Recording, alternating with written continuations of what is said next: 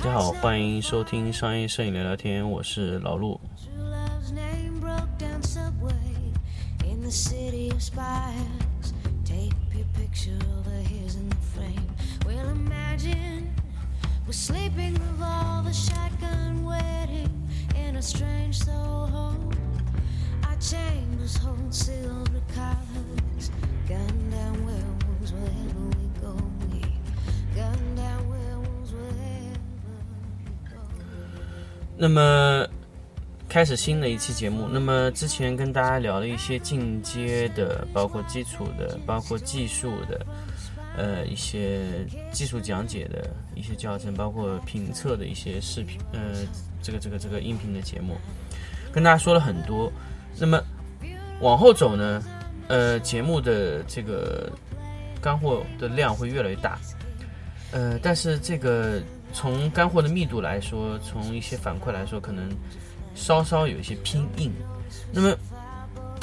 包括一些什么所谓的一些支撑件啊，包括进阶的一些呃升级的一些课程，就是可能大家觉得稍稍有些硬。那么最近呢，老陆看到了一个微信的公众号，然后呃花了两三天时间在上面看他的视频。当然，那些视频也都是以前比较早期的时候，老陆也是从那些视频开始学习灯光的，所以这个时候突然想起了有一类光，老陆是从来没有说过的，就是热靴型的机顶闪光灯。我回想了这么多期的节目，包括第一季和第二季节目，从来都没有说起过这这类灯。可能有很多朋友认为老陆会不会玩机顶灯？呃，其实可以这么说，老陆从二零零九年开始接触灯光，第一次拿到第一个灯拿到手上的银灯就是银燕的 BY 二四 ZP，呃，还不是 BY 二四 ZP，是 BY 二四 ZP 是它的低压低压版本的啊。我们拿到第一支是高压灯，所以我拿到的第一个闪光灯是从我的舅舅手里拿来的一支灯。我记得非常年轻，应该是 BY 杠二四，是一只高压闪光灯。那个闪光灯的回电速度非常慢，而且它只有一档，它不能调节功率，只有一档的输出。然后就从那个时候，就从那个 BY 二四的银焰二十四子的银焰开始玩起的第一个闪光灯。BY 二四的闪光灯呢，相当于一百瓦的闪光，呃，一百瓦的功率，就一百瓦还不到，可能就八十来瓦，八十来瓦，没有没有仔细的运转换过这个指数啊。就是从那个灯开始，而且那个灯是完全不能，呃，就是说不能控制它的功率大小，不能调节，它只有一档 BY 二十四。所以说，老陆从闪光灯开始，从热靴的闪光灯开始，从二零零九年到今年，已经足足的玩了九年的闪光灯，就是从来没有停下来过，就是几乎每一天都在处于玩灯的状态中。很多的朋友其实。一直有怀疑老陆有没有玩过热血，其实老陆玩热血时间非常的早，所以包括 TTL 啊这些功能，老陆其实曾经都是用过的。到后来呢，慢慢的开始不用了这些功能，然后慢慢转到 M 模式。所以并不是老陆有，因为有一些摄影师还真的就是没有玩过热血，他直接就从影楼开始的。因为有一些摄影师可能他一开始接触的灯光的时候就已经是呃，比如说是已经精英啊这种。呃，影视灯光了。那么可能他他们那一辈呢，可能确实是没有接触过热靴灯，但是老陆呢是从热靴开始的，然后到现在的电箱为止的这样的情况。所以我们在接下来几期中节目中呢，我们会专门定制一个呃热靴的一个专门的这么一个节目，我们给大家聊一聊热靴的这个东西。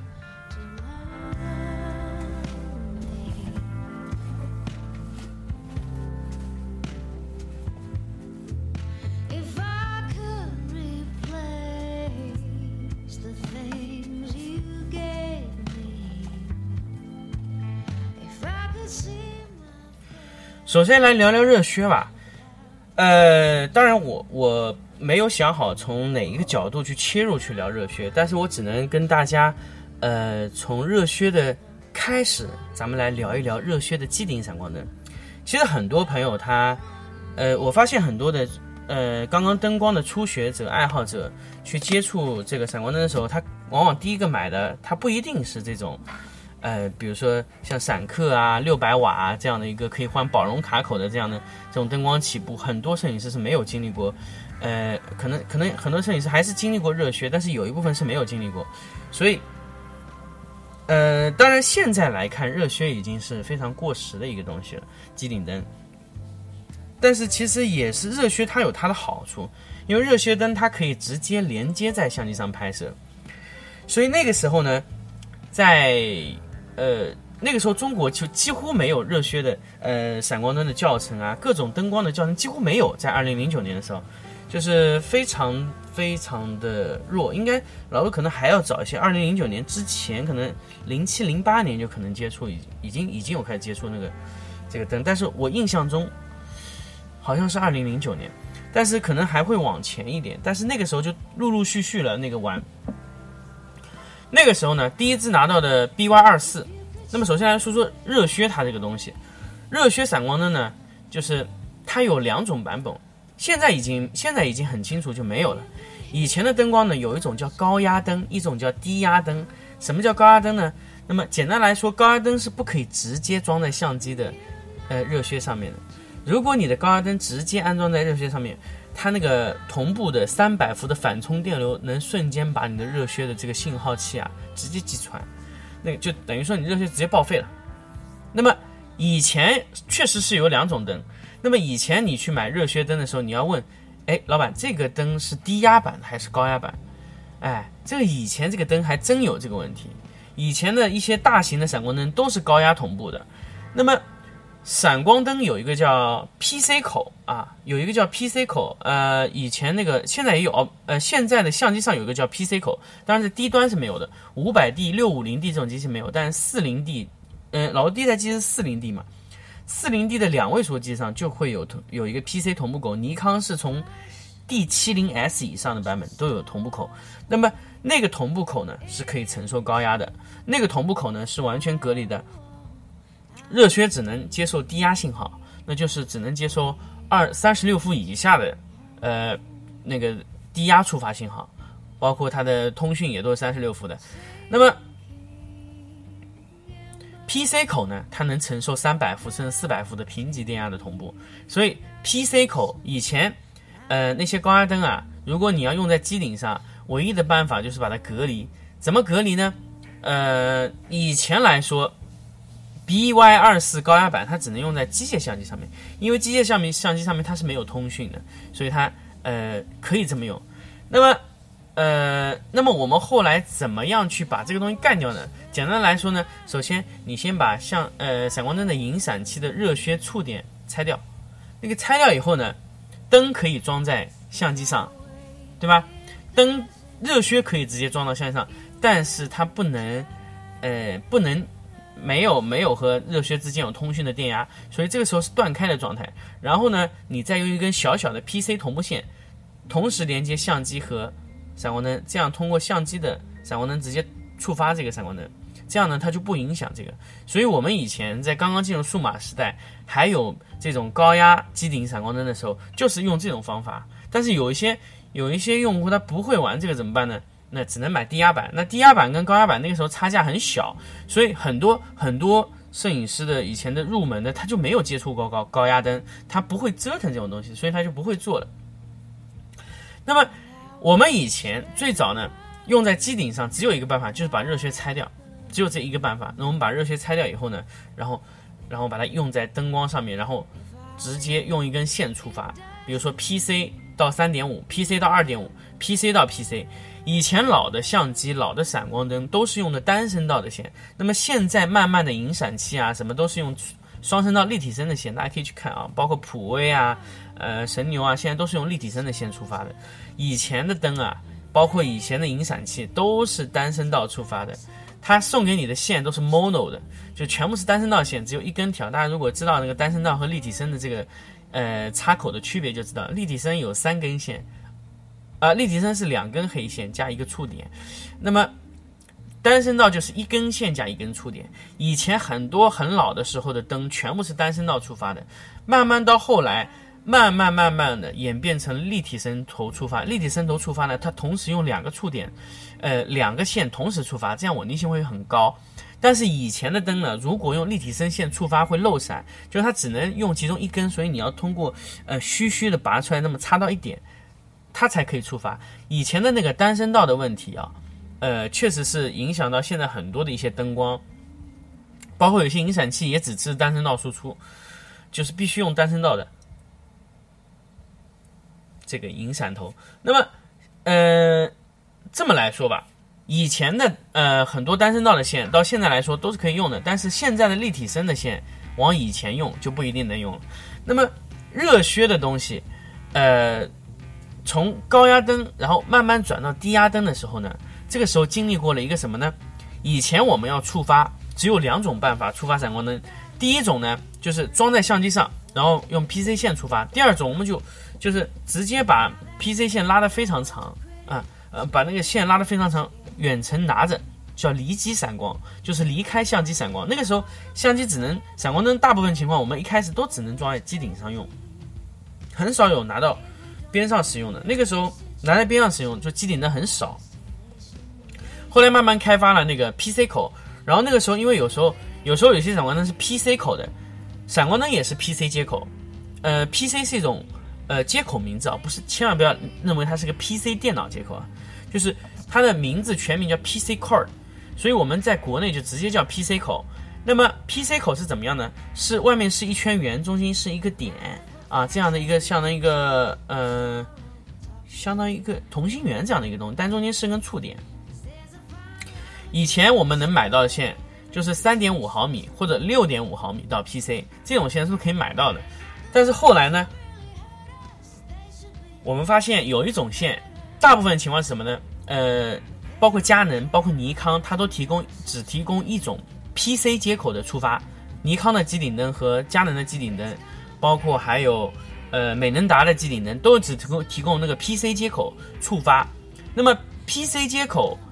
到 PC 接口，因为相机也是 PC 接口，所以两个都是 PC 接口的情况下，PC 到 PC 的线在那个时候买不到的。所以我们怎么办呢？只能把线剪了，用另外一根线把它接上去。我需要用两根线去做成一根线，做成 PC 到 PC 的这个这个接接口的情况，因为那个时候买不到这种线，然后厂家也没有去生产这种线，所以我们大部分都自己改。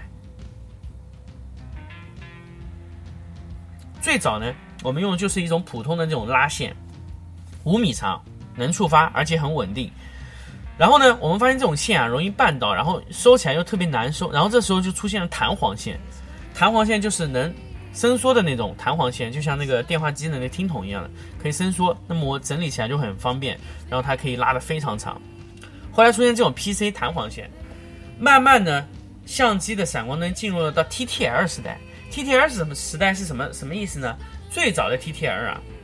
呃，最早的 TTL 叫 TTL 杠 M，还有 TTL 杠呃杠。杠杠杠杠 C 还是什么的，那个时候的 TTL 非常简单，就是等于说是像测距一样的。我的灯光插在相机上以后，呃，当然首先相机和电呃相机和闪光灯要之间能通讯，闪光灯要知道相机现在是给了多少光圈啊。那个时候相机是不会预闪，呃，闪光灯是不会预闪的，直接就是测量在那个相机的啊闪光灯的前侧有一个红外线的探头，那个探头起什么用呢？它用来测距。它测量你的拍摄的物体的距离前后的区别，那么它直接测量出这个距离以后，它就直接给出一个合适的闪光，啪闪一下，哎，合适的闪光，就是这么这么一个情况。但是它其实不存在通讯，它仅仅的通讯呢，就是呃把相机的快光圈还有焦距返还到你的闪光灯上，仅仅是做这个通讯。所以它是一个非常鸡肋啊，非常简单的一个电脑系统。那个时候有人有人骗这种闪光灯也可以骗。那个时候呢，嗯，尼康的 SB 二二四有一个 TTL 功能，那 TTL 功能谁是可以使用的。然后呢，我们买来以后呢，装在佳能的灯上。首先它通讯已经没有了嘛，这样因为两个品牌不通用，肯定是没有通讯的。比如说我在相机上给了两点八的光圈，那我只要在闪光灯上给两点八，开到 TTL 模式，我就可以直接骗过它，让它自己去测光，自己可以做这个事情，它可以自己测。但是呢，后来出了一种新的闪光灯系统，就是说，呃，TTL 先闪一下，就闪光灯先预闪闪一下，闪一下我闪到我的位置，然后，呃，通过相相机里面一个，呃。等于说叫一个叫瞬间测闪光这么一个模块，它来测量刚才闪光那一下亮度有多少，它可以预闪测光。当然它不是测一次，它会多次闪光，用不同的亮度不多次闪光，然后得到一个合适的这个亮度，然后在你真正按下快门的时候，它给一个合适的闪光。就是办案的时候是预闪测光，但是这个闪光这预闪的时间非常短啊，它功率也非常小，闪了一下测了一次，然后它对比。那么后来的这种呢是需需要全部依赖通讯的，那么这种通讯呢就是需要，呃相机、闪光灯全部一个信一个信息通讯系统才可以做。那么这个系这种测光模式就是出现在后来的佳能的四三零 EX。佳能的五八零 EX，佳能的，呃，后来还有呃六百 EX，还有还有非常多。这个这个，因为那个时候闪光灯甚至还有，呃，非常短的那种叫二幺零 EX 还是我不记得。那个时候佳能有做过非常非常小的呃热血闪光灯。那么尼康那个时候呢就非常多，它进入那个 TTL 通过镜头的那个叫尼康专门给它定义了一个系统叫 CLS。呃，系统叫 Creative Light System，呃，是叫创意闪光系统。那么 CLS 下面有非常多的闪光灯，有 SB 六百、六幺零、九百、八百、八幺零，啊，现在可能有九幺零。哎，现在我没有了解了，因为它那个时候，呃，SB 六百以后所有的系统都是可以加入 CLS 的系统。那么尼康有有一个灯很很诡异。叫 SB 杠八零 DX 这个灯呢是最最最最早的，因为这个 SB 杠八零 DX 这个这个这个闪光灯出厂的时候呢，它是没有加入到 CLS 这个系统里的，但是它是有自我通讯模块，呃，可以预闪测光，等于说跟 CLS 有点像，但是那个时候，呃，SB 杠八零 DX 是没有加入 CLS 阵营的。但是最后呢，呃，尼康呢 SU 四又支持了这个 SB 杠八零 DX 这个闪光灯的加入 CL CLS 系统，所以后来 SB 杠八零 DX 这个灯的二手的价格会被炒得非常高啊。那个 SB 杠八零 DX 还有一个叫 SB 杠二八 DX 这两个灯。呃，二八 DX 没有完全加入，但是它有一定的测光功能，所以 SB 杠二八 DX 的灯那个时候炒的价格也非常非常的高。呃，所以这个灯这两个灯老陆其实是没有玩过的。老陆那个时候玩的时候呢，呃，仅仅就是在呃佳能系统里面有用过它的五八零、四三零这种控制这种呃 TTL 的测试，但是佳能的 TTL 呢相对来说还是比较弱的。呃，那么它的 TTL 无法就是完全的通讯啊，什么这些功能。那么 CLS 系统相对来说会比佳能的呃这个这个闪光系统要强太多了，不是强一点点。佳能那个时候，呃，尼康那个时候的 CLS 系统啊，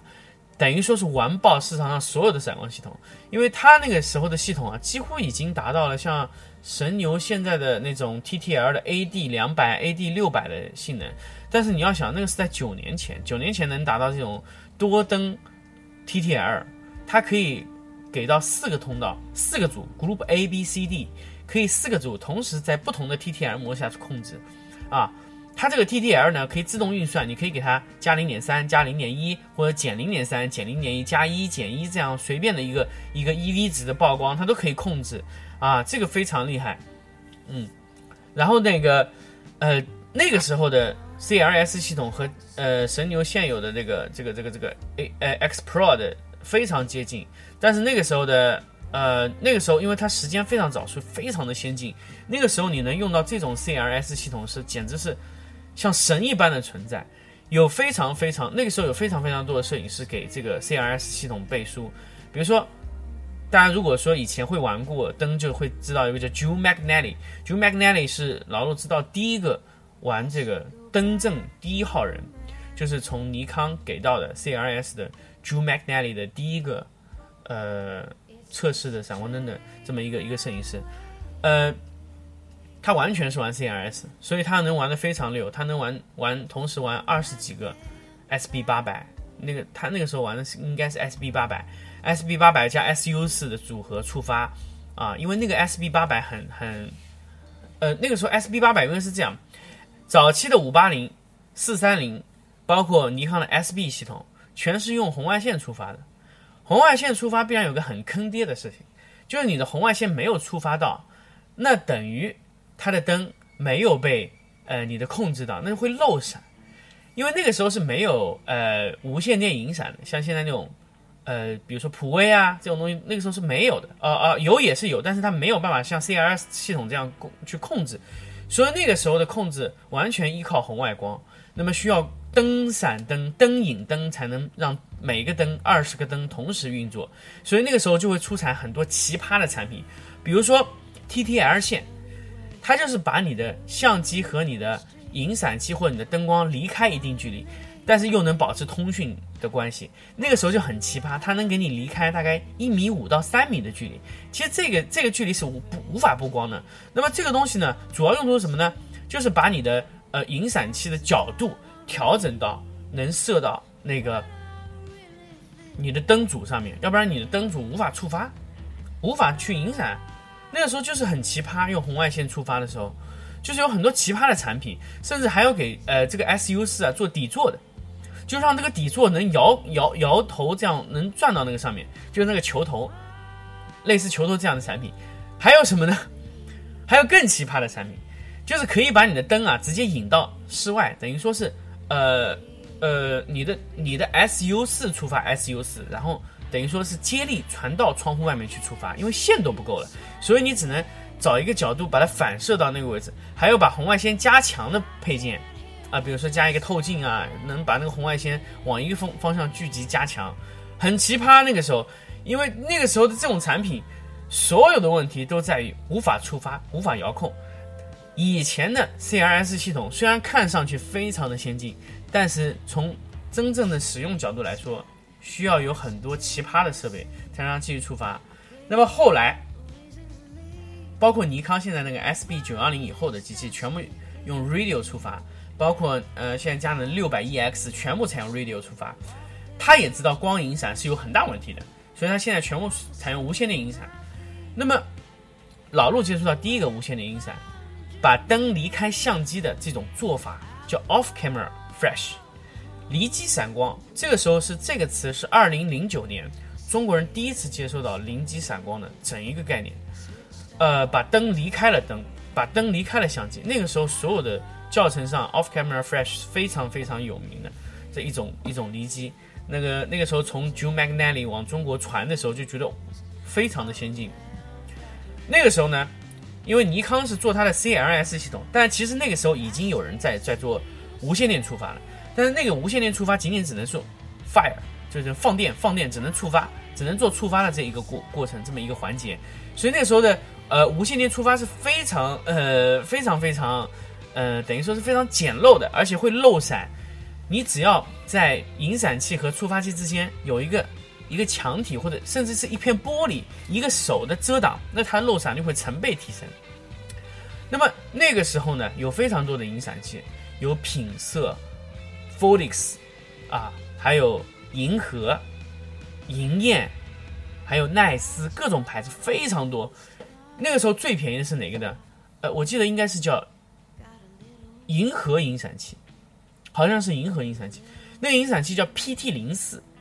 啊，它那个 PT 零四非常有意思个东。然后呢，不知道是哪个厂做的，非常的简陋。最早呢，呃，这个 PT 零四这个引闪器啊，最早认为是香港的产品，但是拿到手上呢，觉得这个呃非常非常的弱鸡，而且它用的电池也非常奇葩，叫 CR 二电池。我知道如果没有人用过这个灯，他完全不知道这种电池 CR 二电池。C R 二电池呢，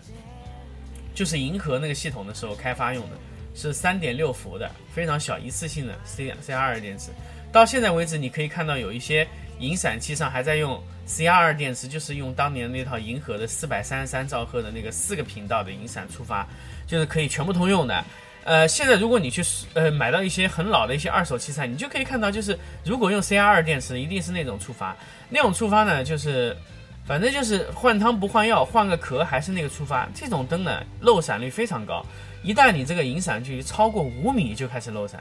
啊，这个这个它的漏闪率，呃，只和一个东西有关啊，不和其他东西有关，只和你的电池足不足有关。如果你电池不足，你的漏闪率会从三米变成一米。你只有在一米才不会漏闪，比如说你有电的情况下，五米、十米都不会漏闪。那个时候的做无线引闪啊，就纯粹就是做功率，把功率做的特别大，纯粹模拟信号触发，就是接收的那端也不停的发射信号，呃，发射的那端也不停的发射信号，发射的那端信号呢是十二伏的，它那个时候有个电池叫二三 A，对，那个时候呢那个引闪器叫二三 A 的电池，它有十二伏的高压触发。啊，等于那个时候触发的这个情况呢，呃，非常不乐观，但是它能触发，所以这就是最早最早的，呃，无线引闪高压闪光灯，咱们开始真正的离机多灯布光的基础，因为 PT 零是提供了一个引闪器，同时触发多个接收器，那么多个接收器上可以接无数的闪光灯，啊，甚至我们后面可以把这个。接收端的功率放大，可以一次性一个接收器触发五六个灯，都是可以的。那么，这有了这个 PT 零四以后，我们这整一个热靴灯才玩到了一个高潮的状态。如果没有 PT 零四这个引闪系统，我相信，呃，后来的很多的引闪都不会有，啊，很多的多灯控制都不会有。因为只有从那个 PT 零四那个状态玩过来以后，热靴灯才慢慢进入到了真正的，呃，等于说是热火朝天的这个状态。包括那个时候的二手闪光灯的，呃，收二手闪光灯，收那个二手闪光灯的那个数量也成倍上升。那个时候有收各种各种的型号啊。那个时候老陆在玩热靴灯也是非常有名。呃，热靴灯只要老陆买过，然后一推荐，然后就大量的人去买这个热靴灯。然后后来搞得老陆完全不敢推荐灯，因为一推那个灯，我自己都买不到了，因为那个灯涨得非常快。因为我发现我买了一个灯以后，发现这个灯非常有价值的时候，呃，这个二手市场上这个灯就已经被炒到像天一样的价格，所以后来就很长一段时间就是一直处于找灯改，改完以后呢，再自己先买好，然后再推荐，要不然我自己根本都买不到这样的灯，呃。后来就很长很长一段时间在做这个事情。那么这期节目呢，我们对热靴灯啊起了个头，是属于热靴灯的玩玩热靴灯第一期节目。然后我们后面会连续的更新热靴的，呃，后面的从从这个状态以后，我们后面是怎么玩下去热血的后面的更多的进阶玩法。当然，对于现在来说，是以前的那些所谓的进阶玩法都不存在，都不存在。现在所有的灯光就是完全可以秒杀当年的呃机顶灯。啊，这个如果你要把机顶灯去离机啊，现在完全不需要考虑了。但是我是，呃，做这个节目完全是跟大家回忆一下，包括后面我会跟大家讲到老陆开那两个教程，非常有名的两个讲师去做的，所以仅仅是给大家去，呃，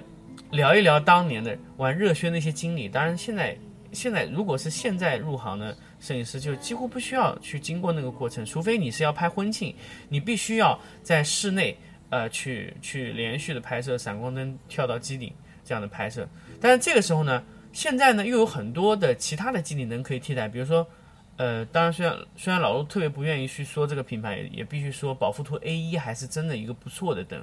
呃，这个在室内如果真的套在机顶灯上面，呃，在机顶灯这个行业里面，还是现在来看，如果国内的金贝和神牛没有出新的这种新的型号的灯来说，A 一还是不错的。但是如果你要去考虑到性价比的话，那当然你可以考虑神牛的 V 八零这种灯。那金贝现在，呃，后期也会可能会去出这样的机顶灯，呃，去可能会跟 A 一去玩一玩。但如果你现在还去买机顶灯，嗯，在我的印象中，机顶灯，呃，首先的优势就是小，然后呢，你能在一次拍摄中带非常多灯，但是它的缺点太明显了，就功率不足，回电又很慢，啊，这个。东西，而且没有造型灯，这个是很大的问题。啊，这种灯，呃，在早期我们都会玩过，所以从呃从零七年、零八、零九这样的时代去过来的摄影师，几乎都是玩过热靴时代的。所以说那个时候，呃，因为大灯的呃费用非常贵，因为零七、零八、零九年大灯的时候都动辄都两三千，而且大灯需要用用用电啊，用二百二十伏，但是有时候那个时候刚刚开始玩的时候，又不愿意再把家里弄得全是线，所以都会经历过一段呃热靴灯的时代。所以我们在接下来是节目的时候，我们再聊一聊后面老陆怎么玩了热血。